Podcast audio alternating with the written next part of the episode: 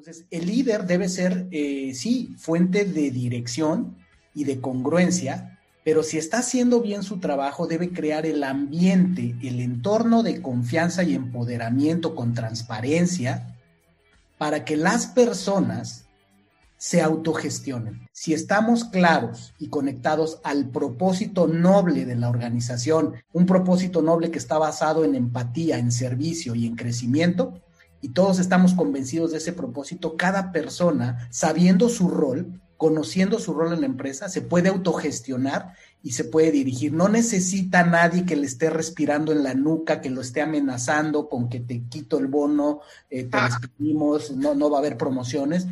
Hoy día debemos trabajar a través de la inspiración, el propósito, el ejemplo, y es hacia donde queremos crecer las organizaciones.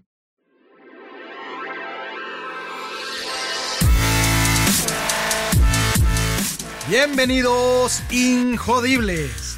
Hola, soy Víctor Vargas, coach de vida y alto desempeño, conferencista y empresario y en cada episodio te presentaré personas o mensajes injodibles para inspirarte a revelar y expandir los límites de tu mente, tu corazón y tu espíritu. Gracias por acompañarme a conectar y a elevar la vibración. ¡Comenzamos!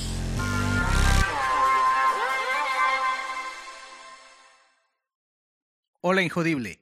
En este episodio te comparto una entrevista que me hizo Omar Cabrera de Métrica Empresarial, donde tuvimos una conversación muy valiosa acerca de el valor de la planeación, de cómo iniciar con un plan detallado, claro, pero que al final permita alinear el talento, el propósito de tu organización y de tus equipos. Así es que me vas a escuchar hablar acerca de las tres cosas más importantes hoy día en los negocios, que es empatía, servicio, crecimiento. Hablaremos de qué es aquello que eh, permite que los equipos se autogestionen con una alta motivación y además hablaremos también de los entornos de confianza que deben crear los líderes.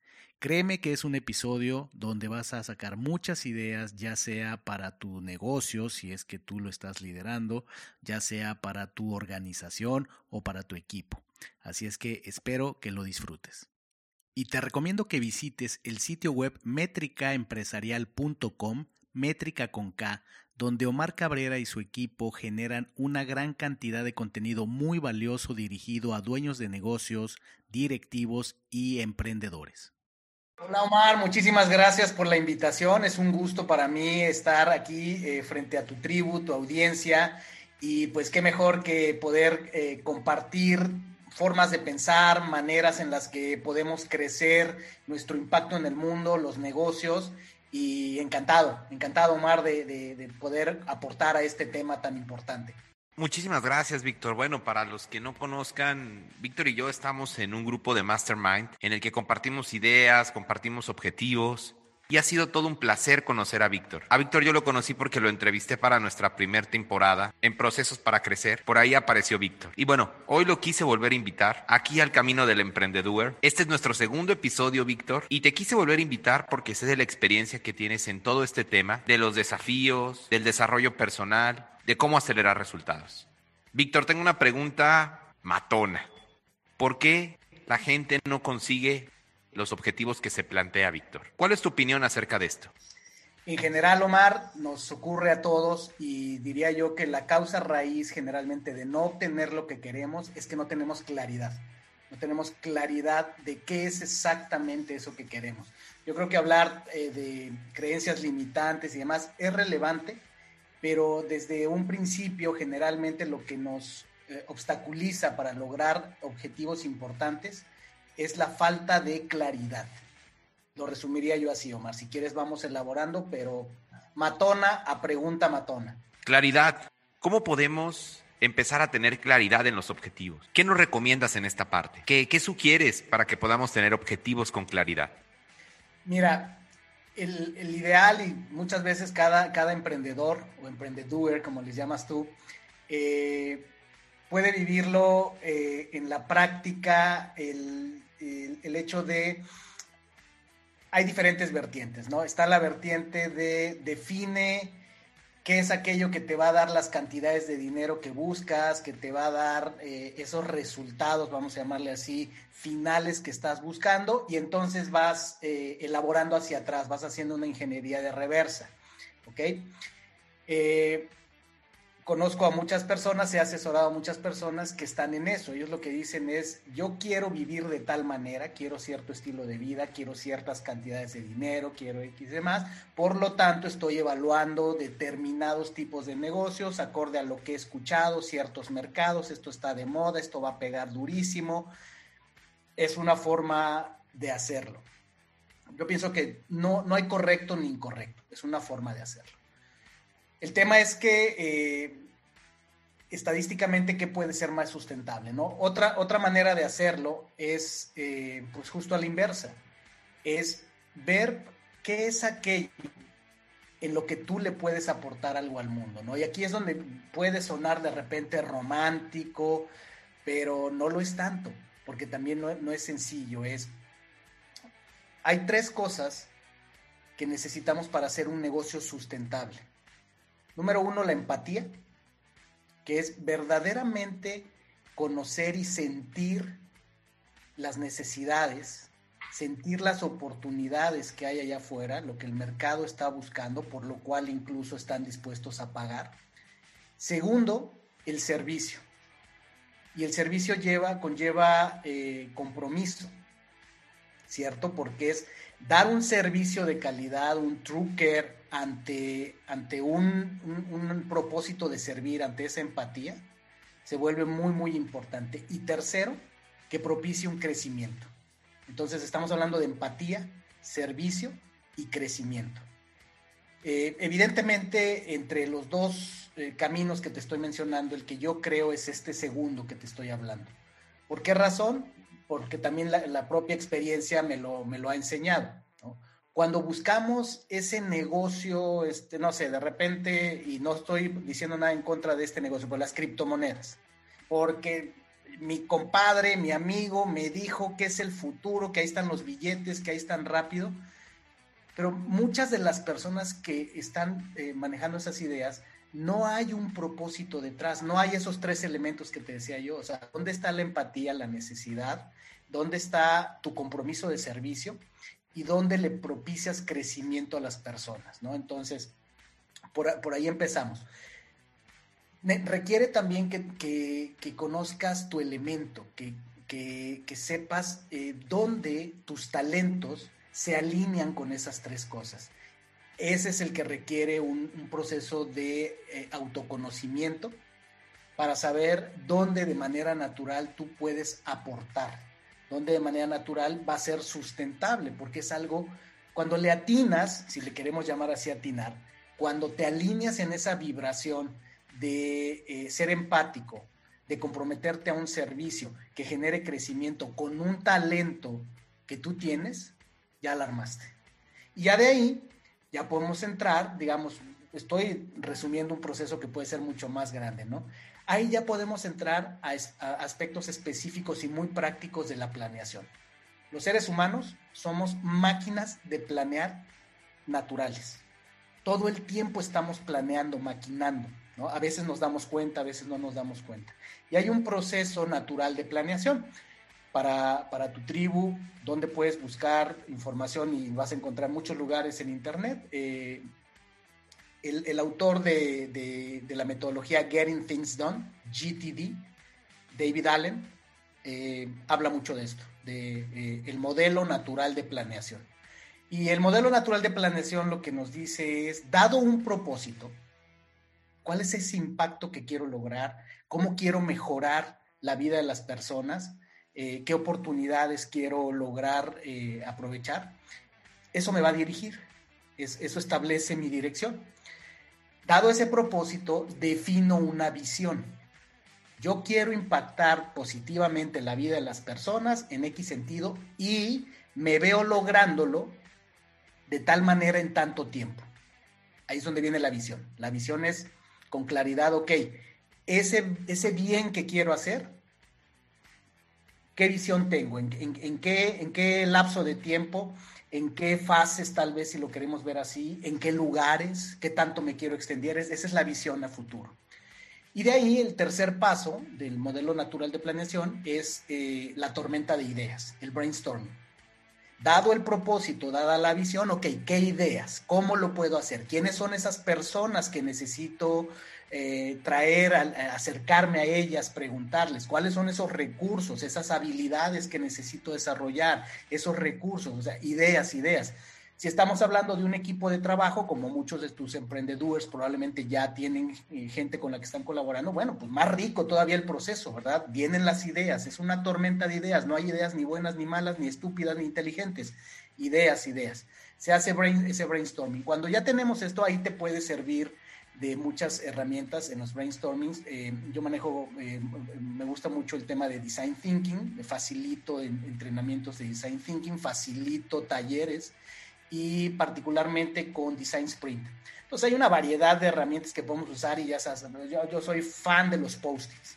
Hoy día que estamos en, en, la pandemia, que el tema de la sana distancia, bueno, pues eh, herramientas como Mural, no sé si conozcas Mural, también hay otra que se llama Miro y hay varias, que son estos murales eh, virtuales en Internet donde los equipos pueden estar interactuando en tiempo real puede ser una muy buena opción para que, para que tus emprendedores, tu tribu, eh, utilice este tipo de herramientas. Entonces, estas ideas las mueves con post-it, con ciertas plantillas, y ya que las tienes, viene la parte de organizar. ¿Cómo agrupas estas ideas? Hay diferentes técnicas que herramientas eh, del tipo de Design Sprint te pueden ayudar, mapas de afinidad, este, matrices de esfuerzo, eh, utilidad y demás. Y entonces viene esta organización. Y esa organización es ahora sí, ¿quién hace qué? ¿Cuándo? Secuencia. Ahí es donde ya nos acercamos más al momento más común que vemos en la planeación, que es el Excel, donde ya si eres más sofisticado, pues ya sacas el Microsoft Project, si te alcanza para la licencia, si no, bueno, pues este, una plantillita de Excel o Google Docs, ¿no? Es donde ya le empiezas a dar esa, esa secuencia. Y eh, es donde le armas los o el proyecto, determinas las fases, eh, las actividades y quién las tiene que ejecutar.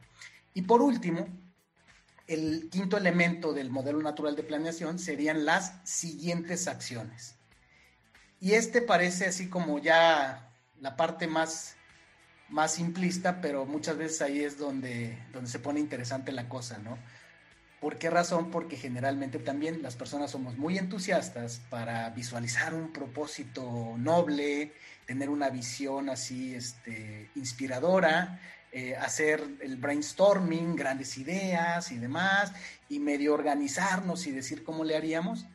Pero, eh, como dicen los americanos, la llanta toca el pavimento en el momento que en verdad define siguientes acciones con, fecha, con claridad de qué voy a hacer. Es una llamada telefónica la que tengo que hacer, a quién le tengo que llamar. Es un correo electrónico, es una, es obtener el compromiso de alguien, es cerrar una venta, es obtener el apoyo, es eh, producir un plano, es, eh, es, vaya, ya lo concreto, esas siguientes acciones, que sería el quinto elemento del modelo de planeación natural. Aquí hago una pausa. Eh, te diría, ese sería el, primer plano. Si quieres, podemos ya después hablar de cuando lo podemos llevar a un aspecto todavía un poco más concreto, como por ejemplo eh, ya la, la, estrategia, los objetivos y resultados claves y demás. Pero si lo dejamos ahorita en un primer plano, a lo mejor a cierta parte de tu audiencia le hace sentido en este nivel. Es, Los planes no son tan, eh, tan complicados como muchas veces nos los hacen creer ¿no? que eso está reservado para personas así con mucha preparación y grandes recursos y herramientas. No, el modelo de planeación natural, cualquier ser humano lo ejecutamos de esa manera y puede ser muy útil para cualquier emprendedor. De acuerdo. Oye, Víctor, bueno, fíjate, nos acabas de dar una cátedra de planeación en, en estos minutos. Acabas de hacer un resumen magnífico de todas estas herramientas de planeación. Pero quiero ir un paso más allá. Porque mira, yo empecé justamente el programa comentando que desafortunadamente los emprendedores, los dueños de negocio, dueños de pequeñas y medianas empresas, pocos se dan el tiempo de planear. O sea, no, no, no tienen esta planeación. Ya olvídate si siguen cualquier modelo, ¿eh? No, no, no hay un plan, ¿eh? Dice, no, pues mira, quiero vender tanto, algunos. Y yo te quiero preguntar, tú como experto en este tema, ¿por qué crees que es importante que, que el emprendedor, dueño de negocio, empiece con un plan en este 2021, Víctor? Pues porque si no va a ir eh, de fracaso en fracaso, ¿no? Y es otra manera de aprender del ser humano. Claro. Lo hacemos intencionalmente. Mira, el tema es este, es muy interesante lo de planear. Si me voy al final de la historia que te voy a contar, te voy a decir, empieza con un plan, ¿ok? Pero me encanta esta, esta idea de Winston Churchill, que él decía, los planes al final del día son inútiles, no tienen valor, pero el acto de planear es importantísimo, es fundamental. Y si te fijas, el proceso de planeación natural que te dije, es eso, es el acto de planear y se vuelve muy importante. Otro, al, tema de la guerra, al, asunto bélico, le hemos tomado, nos hemos inspirado para bien y para mal, mucho de ellos en el tema de estrategia y planeación. Otro, otro dicho eh, que, viene mucho del, del, mundo de la, de la, guerra es el hecho de que ninguna guerra se ha, se ha ganado acorde al plan, pero ninguna guerra se ha ganado sin un plan. Entonces, sí, idealmente debemos planear. Y hay mucha gente, eh, y parece mentira, en diferentes tamaños de negocios, hay personas que dicen, no, yo, yo, yo no planeo, yo así me la voy tocando de oído. Vale, y hay, personas que igual y les, les, sale, ¿no? Y yo creo que hay unas que es más lo que dicen, no, yo no planeo, yo así, y, son planeadoras, al final les caen, sí, claro, y planean, ¿no? Entonces, sí, es importantísimo planear porque hace, te lleva, si lo vemos así, mira, es, es, un ritual, eh, te lleva a hacer este acto de creación en tu mente, porque al final lo que vayas a crear en el mundo, se requiere un acto al menos de dos, de doble creación. Lo creas a nivel conceptual y luego lo creas en el mundo físico. Yo trabajé muchos años, eh, estudié sistemas y trabajé muchos años en áreas de sistemas y en el punto en el que más enamorado estaba mi carrera era lo que yo veía. Yo decía, tengo, tengo la posibilidad, mi, mi, mi trabajo me da la posibilidad de crear al menos tres veces. La primera, cuando estamos haciendo el diseño de, ese software que queremos hacer. Segundo, cuando estamos haciendo eh, los planes, cuando estamos haciendo, eh, digamos, todas aquellas herramientas que todavía no es el código, sino es apenas los, los planos, por así decirlo. Eh, tercero, cuando ya estamos tirando el código, programando y demás, ¿no? y cuarto, cuando ya lo entregamos al cliente y ya lo vemos funcionar. Entonces, planear te permite eso, planear te permite crear primero en la mente y después llevarlo al mundo. ¿Qué es lo que tenemos que tener en cuenta? Que sí es muy real y que es donde tenemos que reconciliar estas dos cosas, de qué tanto planear y qué tanto ejecutar y adaptar. Es muy importante entender que todo plan tendrá que ser adaptado.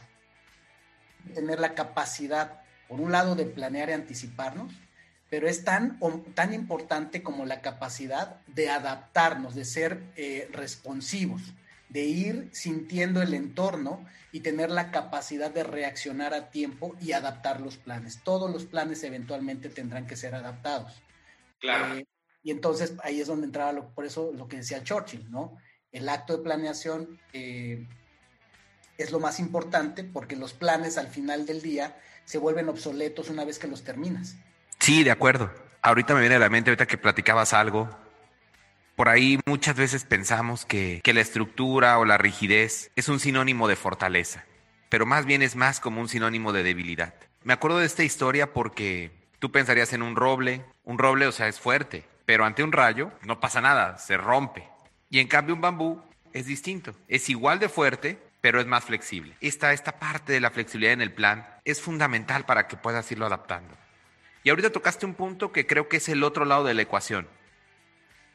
De acuerdo, comprado la parte de planear, yo coincido contigo, hay que hacerlo a, a la medida que cada quien pueda conocer, sin hacerlo tan complejo.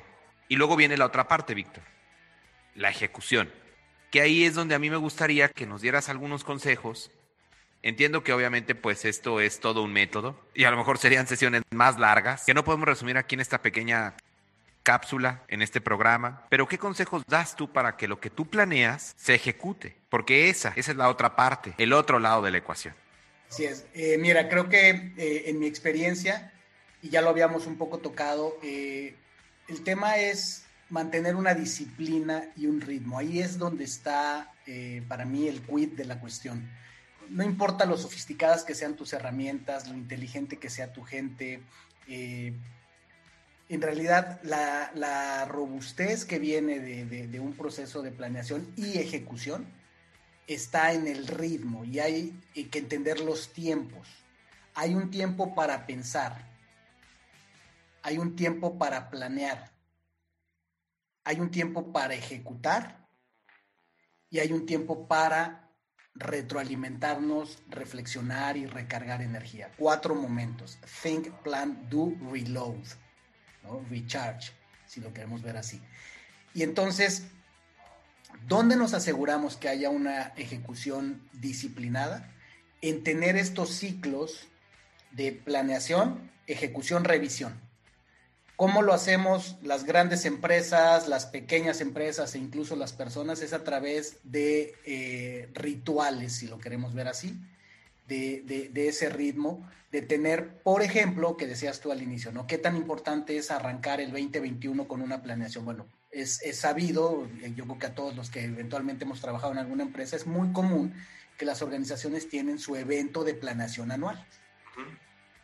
Algunas lo hacen en noviembre del año anterior, otras lo hacen en enero.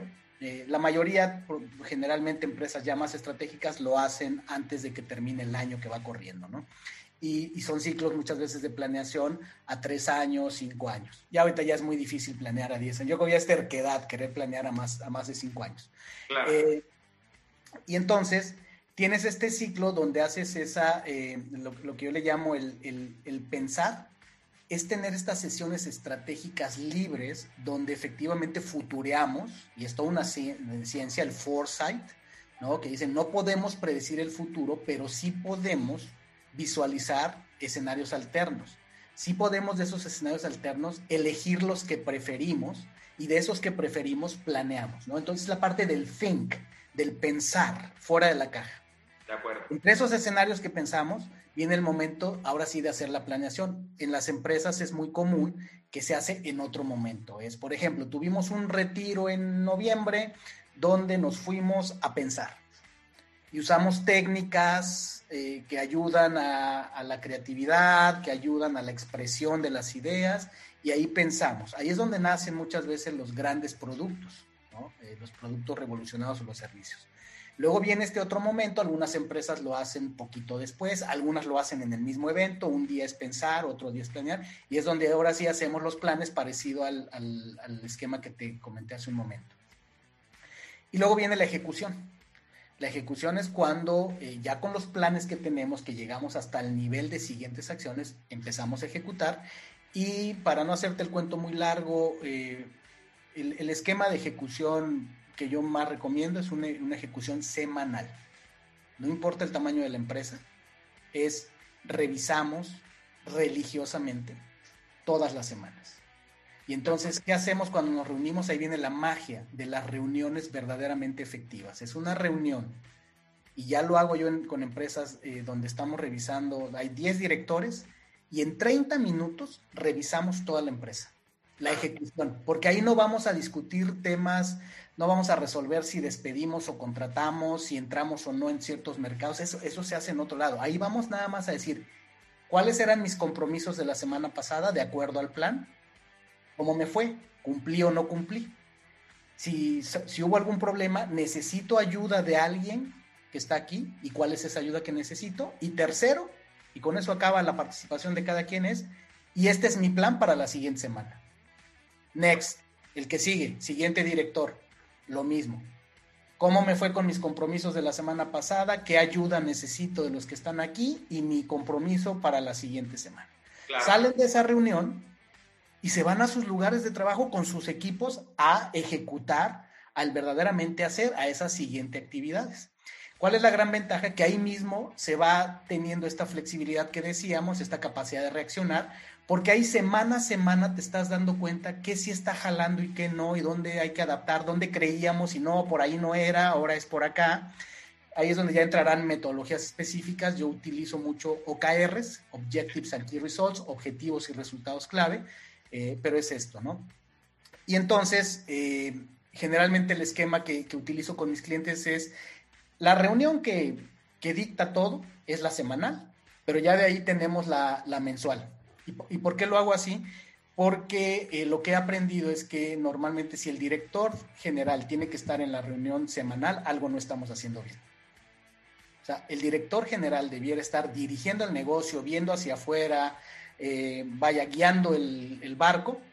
Y si las cosas se están haciendo bien, él no tiene por qué estar semana a semana viendo el detalle. Eh, sino que cada mes le presentamos. Claro. Porque cada semana los responsables de cada área pues se están eh, calibrando a sí mismos. Cada mes le presentamos al director y cada tres meses el director le presenta a toda la empresa. ¿Cómo vamos? ¿No? Esa reunión trimestral. Y son pues más o menos Ahí, si te fijas, estamos hablando ya de tres eh, ritmos o ciclos, cuatro, porque sería el anual, la planeación anual, donde hacemos todo el plan. Está la ejecución semanal, o yo le llamo rendición de cuenta semanal. Está la mensual que le hacemos al director y está la trimestral que le, donde el director le presenta a toda la empresa. ¿no? De acuerdo. Se vuelve a repetir. La clave, desde mi punto de vista, tu pregunta era específica, la clave de la ejecución está en esos ritmos, en esas rendiciones de cuentas. hay quien le llama cadencia, esa cadencia de ejecución, ese ritmo. Perfecto, ¿no? Pues mira, coincido contigo en todo esto. Justamente también nosotros somos fanáticos del tema de los OKR. Es una de nuestras metodologías. En uno de los programas que tenemos de ejecución, y, justamente me viene a la mente esto, Víctor, porque luego pasa, así como empezamos con una pregunta matona, vamos a ir cerrando también con preguntas de este calibre. Nos pasa, Víctor, que luego muchas veces el dueño de negocio, el líder, duda de su liderazgo. Oye, es que ¿cómo voy a hacerle yo para gestionar a todo el equipo? ¿Cómo le voy a hacer para contagiarlos? Para imprimirle esta parte de, de lo que yo quiero, todo este propósito. Y nosotros al menos desde esta perspectiva, quiero preguntarte también a ti tu opinión.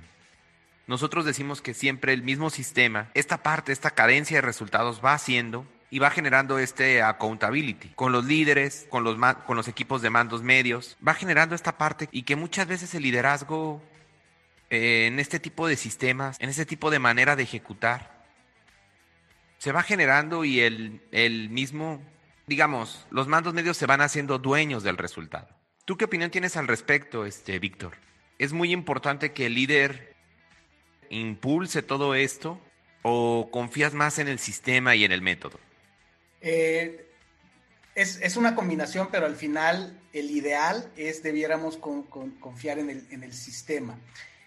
Los OKRs son un gran avance, eh, no por nada grandes empresas del tipo de Intel, Google, Facebook los utilizan. En México ya varias empresas lo están utilizando y yo es lo que le, recomiendo a los clientes. Pero debemos reconocer, yo debo reconocer que los OKRs todavía están basados en, eh, en, la filosofía de comando y control, ¿no? Donde a la gente hay que decirle lo que tiene que hacer y hay que vigilar, hay que dudar de que lo va a hacer y por eso hay que estar encima de ellos, ¿no? Es más o menos la cultura típica en la mayoría de las organizaciones. Yo soy representante en México de Responsive, Responsive.org. Y es todo este movimiento, eh, Responsive es una de las múltiples expresiones, está también, eh, no sé, eh, Capitalismo Consciente, está Reimagina, que acabo de participar en un evento, pero realmente la vanguardia donde vamos es a las, a las organizaciones autogestionadas. Entonces, el líder debe ser, sí, fuente de dirección y de congruencia, pero si está haciendo bien su trabajo, debe crear el ambiente, el entorno de confianza y empoderamiento con transparencia para que las personas se autogestionen. O sea, el ideal ya hacia donde vamos, pero tengo que ser realista, o sea, estamos trabajando en eso, ¿verdad? Y sobre todo en Latinoamérica y demás. Eh, llegar a un punto donde el propósito nos guía a todos. Yo utilizo mucho y cuando hago mis presentaciones pongo unos videos donde muestro las parvadas, cómo se mueven como los bancos de peces. Ese para mí es la, mejor representación gráfica de cómo debiéramos trabajar en una organización. Si estamos claros y conectados al propósito noble de la organización, que como te dije al principio y podemos ir, ir cerrando esos puntos, un propósito noble que está basado en empatía, en servicio y en crecimiento, y todos estamos convencidos de ese propósito, cada persona, sabiendo su rol, conociendo su rol en la empresa, se puede autogestionar y se puede dirigir. No necesita nadie que le esté respirando en la nuca, que lo esté amenazando con que te quito el bono, eh, te ah. despedimos, no, no va a haber promociones. No debería haber eso. No debería haber tampoco la zanahoria este, de si logras esto, entonces te pago aquello. Todos esos mecanismos funcionaron en su momento, pero eran comando y control. Hoy día debemos trabajar a través de la inspiración, el propósito, el ejemplo y es hacia donde queremos crecer las organizaciones. Mientras eso ocurre, mientras trabajamos en eso, si es un avance establecer sistemas de planeación, sistemas de ejecución, sistemas de rendición de cuentas, darle a la gente las herramientas adecuadas, darles una dirección clara, liderazgo, y ese liderazgo lo defino en una palabra, si, si algo mínimo debe cumplir los, los liderazgos es congruencia. Ok.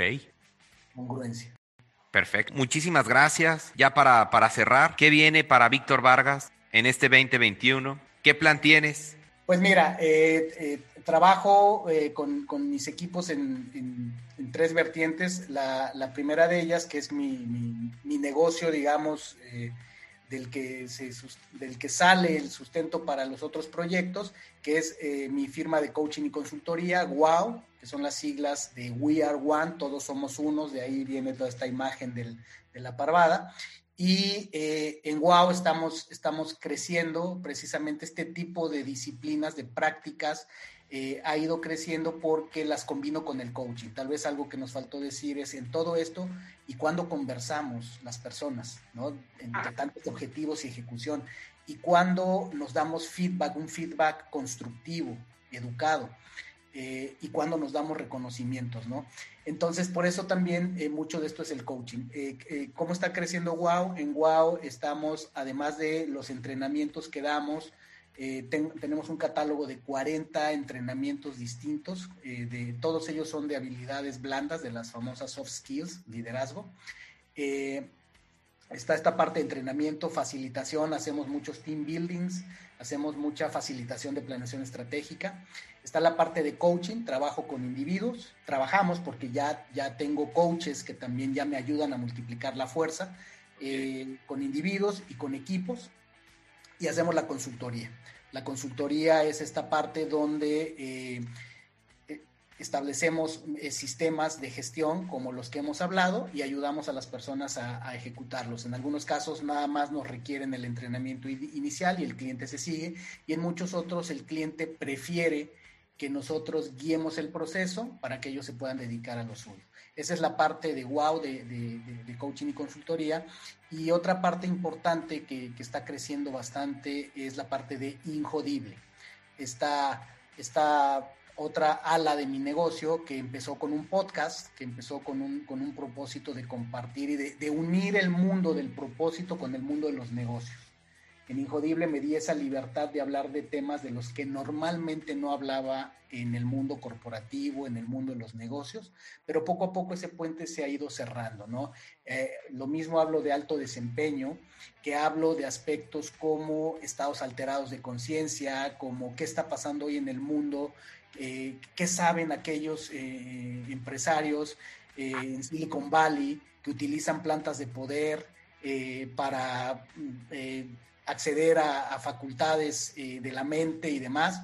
Eh, son el tipo de conversaciones que tenemos. Entonces, en este podcast invito a líderes de opinión, invito a gente que tienen historias injodibles que contarnos y por ahí también hay un, hay un crecimiento importante en Injodible. Eh, sobre todo nos interesa el impacto, más que los followers, nos interesa el impacto y realmente cada vez pues nos, nos nutrimos más de comentarios, de historias de personas que se han inspirado con algún episodio o con alguna publicación. Cada vez publicamos más contenido, cada vez más estructurado, cada vez más profundo, cada vez más extenso. El sitio web se está empezando a llenar de muchas herramientas. Mucho de esto que hoy te hablé ya está eh, por, ahí un PDF en nuestro sitio web, injodible.mx, ya está por ahí un mapa mental que resume determinado episodio. Entonces son las dos alas y en Injodible lo que quiero es crecer eh, en el sentido de generar entrenamientos, generar experiencias, que muchas veces la gente que me ve hacerlo en empresas me dice, ¿y cuándo puedo yo acceder a eso? ¿no? Por mucho tiempo ese era mi limitante, que pues yo trabajaba con empresas y mis cursos no eran abiertos, ¿no? O, estas cosas. Injodible me dio esa posibilidad de conectar directo con las personas y entonces te digo de unir esas dos. Eso es lo que viene, viene este crecimiento, hago mucho partnership con Ciciali, con mi esposa. Eh, ella trabaja mucho en empoderamiento de mujeres, es coach también, y algo en lo que ya estamos trabajando y que también viene fuerte para 2021 y que creemos va a ser muy importante, el tema de empoderamiento de parejas. Eh, estamos ya trabajando, ya, ya, ya, ya, tenemos algo avanzado en experiencias eh, y en contenido para parejas injodibles. Víctor, bueno, tus redes las compartimos, pero, pero si quieres nada más compartirlas tú y decirlas y las ponemos de todas maneras. En Instagram y en Facebook me encuentran como Ser Injodible. Ok. En eh, las plataformas de podcast como Injodible el podcast, me encuentras en todas las plataformas, principalmente eh, Spotify. Por cierto, te comparto la, primicia. Eh, Spotify en estos días estuvo publicando resultados del año y eh, bueno, hemos crecido en todos los rubros, nos escuchan en varios puntos del planeta y somos ya el podcast número 85 educativo en México. Órale. Eh, sí, la consistencia está por ahí. Entonces, Spotify, eh, es, si, es por podcast, Spotify te recomendaría que fuera la, por donde nos escuchen. Claro. También YouTube. YouTube es un canal en el que hemos crecido muchísimo porque estamos generando contenido adicional. No solo subimos los podcasts, sino estamos generando cápsulas. Tengo un equipo eh, creativo en lo, audiovisual muy talentoso estamos creando unas cápsulas bastante eh, inspiradoras, entonces les, recomendaría que, que, visiten nuestro canal de YouTube. Perfecto. Víctor, pues muchísimas gracias.